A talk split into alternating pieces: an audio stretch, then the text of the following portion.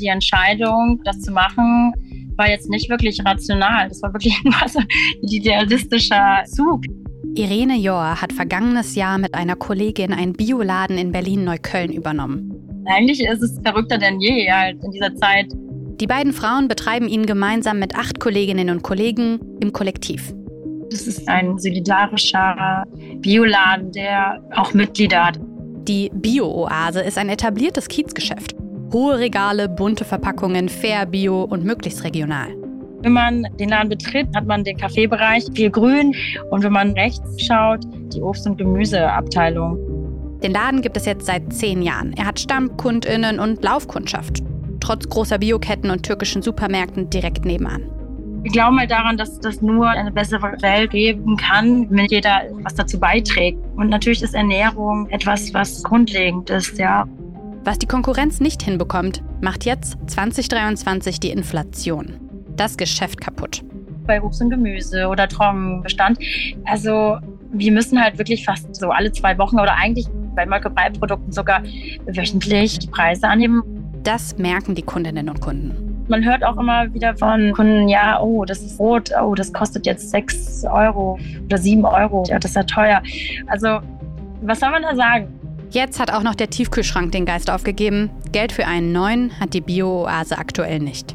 Das heißt, die Kunden finden dann halt jetzt einen leeren TK-Schrank vor, aus dem sie keine Produkte nehmen können. Das Kollektiv versucht seinen Laden mit Sparmaßnahmen, Mikrokrediten und Crowdfunding über Wasser zu halten. Wie lange das noch gut geht, ist nicht klar. Und irgendwie idealistisch und optimistisch an die Sache zu gehen und das, was uns möglich ist, zu tun, immer verweisen, dass halt quasi wir höhere Preise bekommen.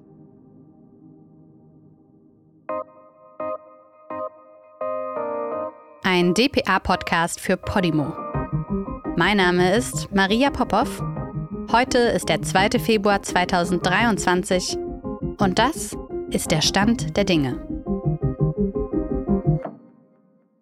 Alle merken es. Die Heizpreise gehen durch die Decke. Die Mieterhöhung droht. Und auch Menschen, die sonst nicht unbedingt aufs Geld schauen, merken es, wenn ihr Cappuccino im Café nicht mehr 2,40 Euro, sondern mindestens 3,50 Euro kostet. Laut dem Statistischen Bundesamt haben wir aktuell eine Inflation von 7,9 Prozent. Das heißt, die Preise sind im Vergleich zum Vorjahr fast 8 Prozent höher. Und das im Durchschnitt. Für Erdgas zahlen wir sogar 40 Prozent mehr. Der Preis für Erdöl ist um 50 Prozent gestiegen, Milch und Mehl sind rund 35 Prozent teurer geworden, Speiseöl sogar fast 80 Prozent. Damit das nicht so weitergeht, versucht jetzt die EZB, die Europäische Zentralbank, dagegen zu steuern. Heute, am Donnerstag, den 2. Februar 2023, wird sie den Leitzins anheben. Wie die EZB den überhaupt festlegt, ob die Zentralbank damit die Preissteigerung wirklich stoppen kann und warum das dann Folgen für uns alle hat, das bespreche ich jetzt mit Jörg Krämer. Er ist Chefvolkswirt bei der Commerzbank. Guten Tag, Herr Krämer. Danke, dass Sie Zeit haben. Ja, hallo. Was ist denn eigentlich die EZB? Was machen die genau? Ja, also EZB heißt ja Europäische Zentralbank. Und das ist die Zentralbank der Länder, die den Euro eingeführt haben. Und die EZB entscheidet im Wesentlichen über die Geldpolitik der Europäischen Zentralbank, über die Geldpolitik für den Euroraum entscheidet die Europäische Zentralbank über die Inflation, indem sie im Hier und Jetzt die Leitzinsen festlegt. Jetzt soll also der Leitzins erhöht werden. Was ist das denn und was soll das bewirken? Ja, der Leitzins ist eigentlich das, was der Name schon sagt. Also er ist der Zins, der leitet, also der bestimmt maßgeblich alle anderen Zins. Der Leitzins der EZB bestimmt mehr oder weniger eins zu eins den Zins, zu dem sich die Banken im Euroraum untereinander Geld leihen. Also Sie merken, der Leitzins der Europäischen Zentralbank, der hat einen großen Einfluss auf die vielen, vielen Zinsen, die relevant sind für die Verbraucher, für Hausbauer und für die Unternehmen. Und können Sie da auch noch mal ein Beispiel geben, was auch jeder Verbraucher merkt? Also inwiefern Zinsen nämlich auch was mit Preisen und natürlich auch mit steigenden Preisen zu tun haben? Ja, Verbraucher merken das zum Beispiel daran, was sie bekommen für ihre Guthaben auf Sparbüchern beispielsweise. Sie merken es daran, welche Rendite sie bekommen, wenn sie Unternehmensanleihen kaufen oder Staatsanleihen. Und sie merken es natürlich, wenn Sie eine, ein Haus kaufen oder eine Eigentumswohnung oder wenn Sie beispielsweise ja, Autos oder so etwas per Kredit finanzieren sollten. In den letzten Monaten lag die Inflationsrate teilweise bei 10 Prozent. Wer also für 100 Euro eingekauft hat, bekam nur noch Waren im Wert von 90 Euro. Die Löhne steigen aber nicht so schnell. Verbraucher können immer weniger Geld ausgeben. Manche können sich nicht mal mehr das Essen leisten. Das bemerken wir jetzt schon bei den Tafeln. Es kommen Menschen, die vor nicht zu uns gekommen sind und das zeigt dass eben halt die Inflation, die Preissteigerungen, äh, die Energiekostensteigerungen erheblich bei Menschen angekommen sind, die bisher davon noch nicht betroffen waren, zur Tafel zu kommen. Und das sind Menschen, die aus dem unteren Mittelstand kommen, die einfach merken, dass das jetzt alles teuer ist, dass man nicht weiß, heize ich oder will ich oder kann ich einkaufen.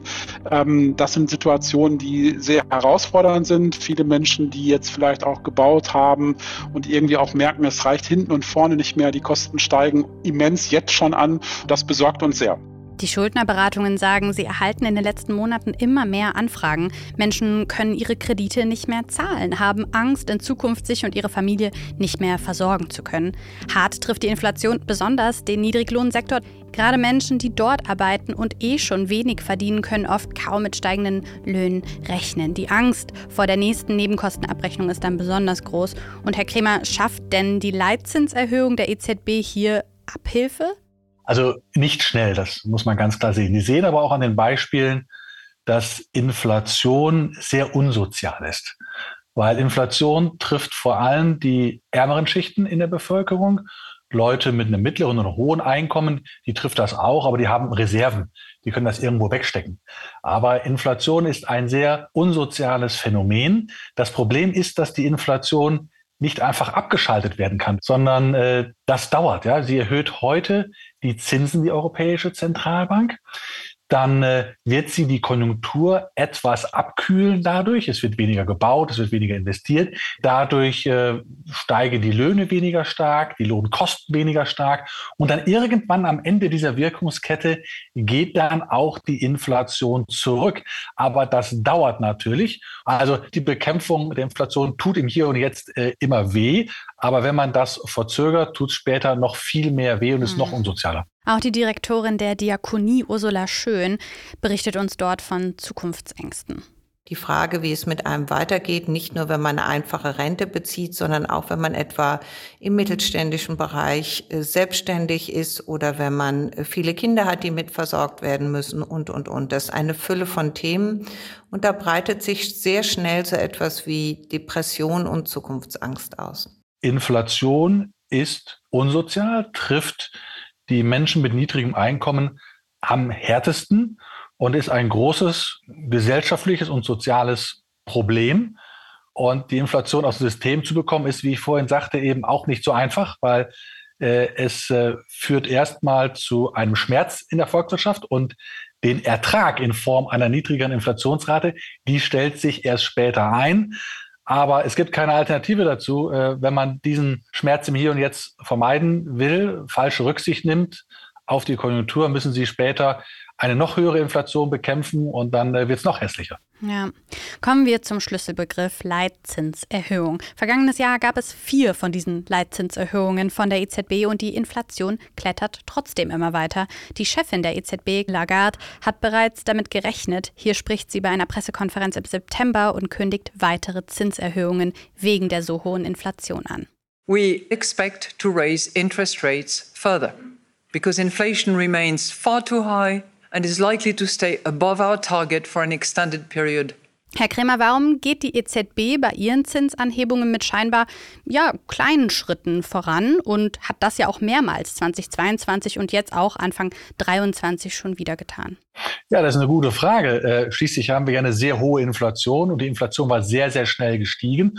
Trotzdem haben Sie recht, die Europäische Zentralbank hat vergleichsweise spät begonnen, die Zinsen anzuheben und dann am Anfang auch in sehr kleinen Schritten. Und ich glaube, dass das ist ein Problem gewesen. Sie hätte mit Blick auf die hohe Inflation früher anfangen müssen und entschiedener anfangen müssen. Sie hatte dann ja zwischenzeitlich zum Glück auch zweimal die Zinsen kräftig angehoben, nicht nur um ein Viertelprozentpunkt, sondern um 0,75 Prozentpunkte. Wenn Sie so eine Inflation haben, dann müssen Sie schnell agieren, entschieden agieren, um zu verhindern, dass sich die Inflation festsetzt. Und das äh, hat sie leider nicht gemacht. Sie hat äh, zu spät und zu wenig gemacht. Aber wieso denn? Wieso ist denn da eine schnellere, größere Erhöhung nicht möglich gewesen? Natürlich war es möglich gewesen. Das haben ja auch viele gefordert, unter anderem ich. Es wäre möglich gewesen. Das Vertrauen auch in die Europäische Zentralbank hätte weniger gelitten. Wir wissen ja von den Umfragen unter der Bevölkerung, dass die Inflationserwartungen, die langfristigen Inflationserwartungen deutlich gestiegen sind, sehr, sehr hoch sind. Und das meine ich damit, dass eben die Inflation schon ins System reingekrochen ist und äh, dieses, äh, dieses Aufkommen hoher langfristiger Inflationserwartungen, das hat auch damit zu tun, dass die EZB spät reagiert hat und relativ verhalten am Anfang erst reagiert hat. Und dadurch sind die Menschen eben, ja, skeptisch geworden, erwarten jetzt auch langfristig eine hohe Inflation. Und äh, das hat also etwas von einer selbsterfüllenden Prophezeiung, die man verhindern kann, wenn man früh und entschieden als Zentralbank dagegen vorgeht. Hm. Was ist denn vielleicht die ideale Inflationsrate und wie weit sind wir dann von dieser entfernt? Ja, da gibt es äh, verschiedene Konzepte, aber die meisten Volkswirte würden sagen, dass eine Inflationsrate so um die zwei Prozent optimal ist. Also das wäre eine niedrige Teuerung, aber die Preise sind trotzdem ein bisschen in Bewegung. Und da können eben äh, Unternehmen, denen es besser geht mit einer hohen Nachfrage, können ein bisschen anheben.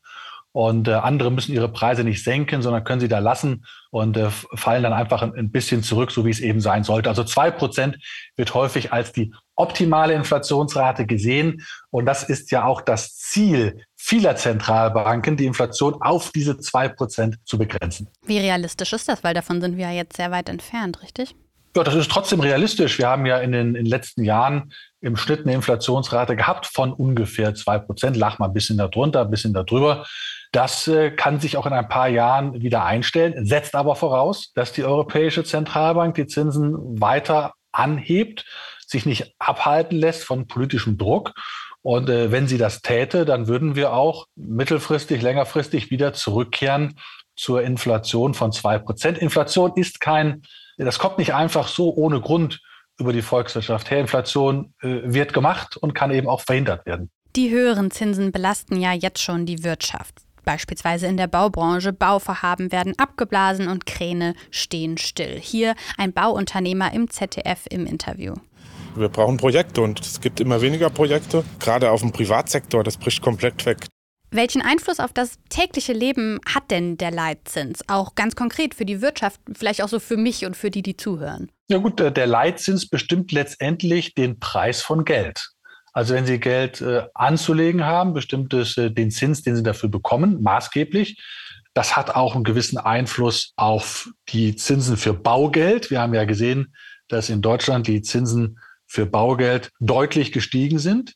Und zwar weitgehend parallel ausgelöst davon, dass die Europäische Zentralbank ihren Leitzins angehoben hat. Was ist denn Ihr Tipp zum Thema in Aktien investieren? Viele Menschen interessiert das. Das Thema Bitcoin ist jetzt auch schon wieder ein bisschen over. Oder wäre es doch eher gut, sein Geld in Immobilien zu investieren oder in Gold oder in eine Weltreise? Was glauben Sie denn? Ja gut, das kann man nicht allgemein sagen. Das hängt natürlich davon ab, wie viel Geld jemand hat, wie alt er ist, wie risikobereit er ist. Allerdings sollte man eins äh, beachten, wer es sich grundsätzlich leisten kann, äh, also ohne Aktien wird es schwierig. Das ist ein Realwert, der grundsätzlich attraktiv ist, der in jedes Portfolio reingehört. Äh, ja, Aktien sind im vergangenen Jahr, insbesondere in der ersten Jahreshälfte, stark gefallen. Auch jetzt sind natürlich noch deutliche Risiken da, weil wir vielleicht in eine Rezession gehen, die Unternehmen also dann weniger verdienen. Das lastet auf den Aktienkursen. Auf der anderen Seite wissen wir auch, dass Rezessionen im Nachhinein keine schlechten Zeitpunkte sind, um Aktien zu kaufen, weil Aktien dann meistens ja eher billig als teuer sind. Also das sollte man alles berücksichtigen. Und haben Sie Empfehlungen an Menschen, die jetzt nicht in Regierungen und auch sicherlich nicht bei der EZB sitzen? Was würden Sie denen denn raten? Ja, was die, der Einzelne kann natürlich nichts ändern an der Inflation, ja, aber der Einzelne kann natürlich reagieren darauf. Hm. Denn äh, man kann ausweichen auf, auf billigere Güter. Man kann sparsam sein, nicht wahr? Ist ja ohnehin eine, eine Tugend. Äh, man kann versuchen, äh, mehr zu verdienen. Nicht wahr? Der Arbeitsmarkt brummt. Da sind ja auch, äh, das muss man, darf man nicht vergessen, gute Möglichkeiten. Also man muss gut und klug und solide wirtschaften. Und dann äh, kann man den Schmerz der Inflation etwas senken. Vermeiden kann man ihn nie. Was ist denn jetzt Ihr Ausblick auf die weiteren wirtschaftlichen Entwicklungen in 2023? Ja, der Höhepunkt der Inflation liegt sicherlich hinter uns. Den hatten wir im Oktober letzten Jahres gehabt. Seitdem geht die Inflation etwas zurück. Vor allem, weil die Preise für Energie nicht weiter ganz so stark steigen, vor allem auch wegen staatlicher Eingriffe, wegen der Preisbremsen für Strom und für Gas. Der Ölpreis hat ohnehin schon den Höhepunkt überschritten. Also der Inflationsbeitrag der Energie geht zurück. Das ist der Hauptgrund, warum ich glaube, dass die Inflation im Verlaufe dieses Jahres weiter fallen wird. Nur glaube ich nicht, äh, dass damit das Inflationsthema in den kommenden Jahren grundsätzlich erledigt ist. Es spricht einiges dafür, dass wir uns äh, ja, leider einstellen sollten auf mehrere Jahre mit einer zu hohen Inflation. Ich danke Ihnen für das Gespräch, Herr Krämer. Gerne, danke. Und auch unser nächstes Thema hat ja schon was mit Geld zu tun, mit sehr viel Geld sogar. Jährlich werden Milliardende Euros auf dem Schwarzmarkt in Deutschland mit illegalem Cannabis umgesetzt. Aber das soll sich bald ändern. Die Bundesrepublik möchte die Droge legalisieren und den Schwarzmarkt damit eindämmen. Doch das ist nicht der einzige Grund für die Legalisierung. Kontrolliertes Gras ist weniger gesundheitsschädlich als illegales, denn Dealer benutzen oft synthetische Cannabinoide und die können lebensgefährlich werden. Im schlimmsten Fall der Tod, was aber nur selten passiert, weil Dealer wollen natürlich keine Toten. Deswegen wird das schon so dosiert, dass man ja langsam zum Junkie wird. Also synthetische Cannabinoide machen auch körperlich abhängig im Gegensatz zu sauberem Cannabis. Man kommt mehr in diesen Teufelskreislauf hinein, öfters zu kiffen und dadurch natürlich auch größere Mengen zu rauchen. Das sagt einer der Protagonisten aus dem Podcast Grasland, produziert von Weiß. Ich spreche jetzt mit dem Chefredakteur der Deutschen Weiß, Tim Geier, der den Podcast Grasland hostet. Hallo Tim. Hi. Hi. Bei Weiß geht es ja total oft um so grenzüberschreitende Themen. Ne? Ihr nennt das bei euch unbequemen Journalismus. Und bei Weiß ist ja auch das Thema Drogen, habe ich auf jeden Fall das Gefühl, schon seit Anbeginn der Zeit. Ne? Ich glaube schon seit den 90er Jahren Hand in Hand mit eurem Magazin. Wie geht ihr denn im Podcast an das Thema Cannabis ran? Wir gehen im Podcast an das Thema Cannabis sehr breit gefächert ran. Also erstmal ist es für uns ein wichtiges Thema, weil viele junge Leute kiffen, aber vor allem überhaupt viele Menschen kiffen, also 4,5 Millionen Menschen in Deutschland. Deshalb ist es einfach ein sehr relevantes, großes Thema. So eine große Zahl auch, ja, ne? Das muss man sich mal reinziehen. Das sind die neuesten Erkenntnisse, ja. Und wir wollten einfach von allen Richtungen zeigen, wie diese Cannabis-Legalisierung, die ja jetzt womöglich ansteht, zumindest arbeitet die Bundesregierung daran, wie sie Deutschland verändern wird. Und da wollten wir mit allen Menschen sprechen, die etwas dazu zu sagen haben. Also nicht nur Experten im legalen Bereich, Polizisten, Politikerinnen, sondern eben auch im illegalen Bereich. Also Drogendealer zum Beispiel. Oh ja, habe ich direkt auch schon reingehört. Ähm, fand ich sehr interessant. Du sprichst, äh, genau wie du sagst, eben auch über den illegalen Umgang mit Cannabis. Ja, meinen echten Namen werde ich euch nicht sagen, ähm, aber laut ja, Staatsanwaltschaft und Kripo habe ich eine längere Zeit ja, im größeren Stil Cannabis verkauft. Genau, also manche haben auch mehrere Versteckt. Bunker. Dann zum Beispiel ein Bunker fürs Geld, Bunker für, fürs Handy, ein Bunker für die Ware. Es kommt halt darauf an, wie professionell man das Ganze angeht. Keiner tut irgendwie Kilos zu Hause bunkern. Wenn eine Gruppierung die andere rippt, wird das natürlich einen Vergeltungsschlag geben im Sinne von die Person, also in Holland oder so wird, wird dann jemand erschossen. In Deutschland wird da eigentlich ja keiner erschossen, aber da gibt es dann halt Schläge und vielleicht wird jemand mal im Keller festgehalten, ein paar Tage oder so, ein bisschen gefoltert, aber jetzt nicht im Sinne von, jetzt, wir haben jetzt noch keine mexikanischen Verhältnisse hier, aber es geht halt schon so Stück für Stück in die Richtung. Wie schwer war es zum Beispiel, solche Protagonisten zu finden? Also bei Banks, dem Protagonist aus diesem Podcast, man muss ja sagen, mutmaßlicher Dealer, weil das Verfahren noch läuft und wir niemand vorverurteilen mhm. wollen. Mhm. Da war es tatsächlich so, da gibt es eine Vorgeschichte, der ist vor einigen Jahren in unser Büro bei Weiß reinmarschiert und hat gesagt, hallo, ich bin der, ich mache das und das. Und es gibt da einige Probleme auf dem illegalen Markt. Ähm, Cannabis ist häufig mit gefährlichen Stoffen gestreckt und viele Leute wissen das nicht. Ich kann das nicht mit meinem Gewissen vereinbaren. Sollen wir da nicht mal eine Doku drüber machen? Und das haben wir dann auch gemacht. Und diese ähm, Verbindung hat sich gehalten und so ist er eben jetzt auch im Podcast. Welche Begegnungen fandst du sonst spannend? Ich fand zum Beispiel sehr spannend eine Begegnung mit einem Polizisten, mit dem Vorsitzenden des Bund Deutscher Kriminalbeamter, Dirk Peklo. Einerseits, weil ich sowieso immer total spannend finde, in die Welt von Polizisten einen Einblick zu bekommen. Es gibt, ich glaube, ich hoffe, ich sage nichts Falsches, 300.000 in Deutschland. Es könnten auch mehr sein. Aber man weiß ziemlich wenig, weil eigentlich spricht dann immer nur der Pressesprecher. Und ähm, mich hat halt interessiert, wie stehen Polizisten dazu, wenn Cannabis legal wird, weil es ist ja sehr relevant für ihren Job. Und er hat mir sehr überraschende Antworten gegeben, weil er eigentlich dafür ist, Cannabis zu entkriminalisieren. Und ja, wir haben auch noch über ein paar andere Dinge geredet, zum Beispiel, was passiert, wenn Polizisten kiffen. Uh, und was passiert, wenn ein Moderator von einem Grasland-Podcast selber kifft? Welchen Bezug hast du denn persönlich zum Thema?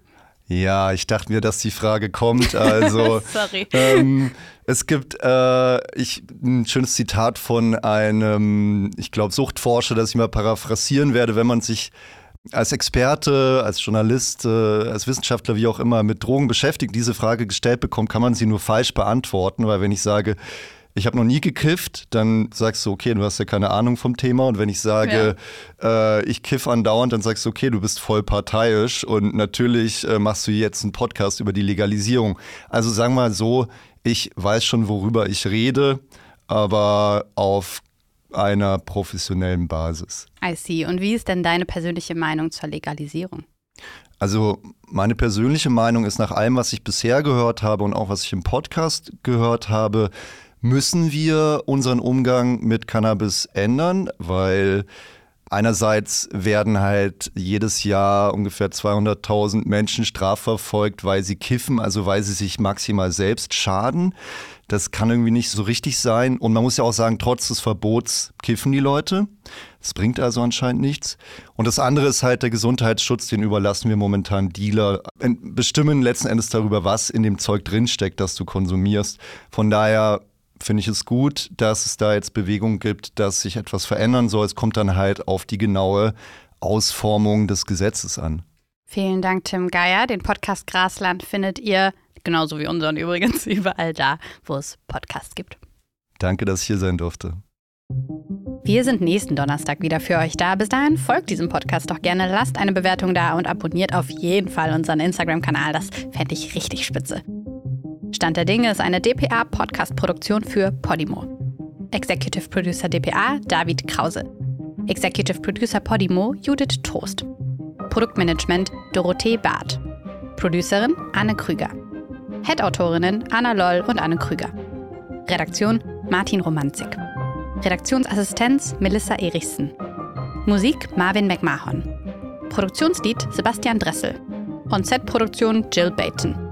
Visual Producer Daniel McMahon. Mein Name ist Maria Popov.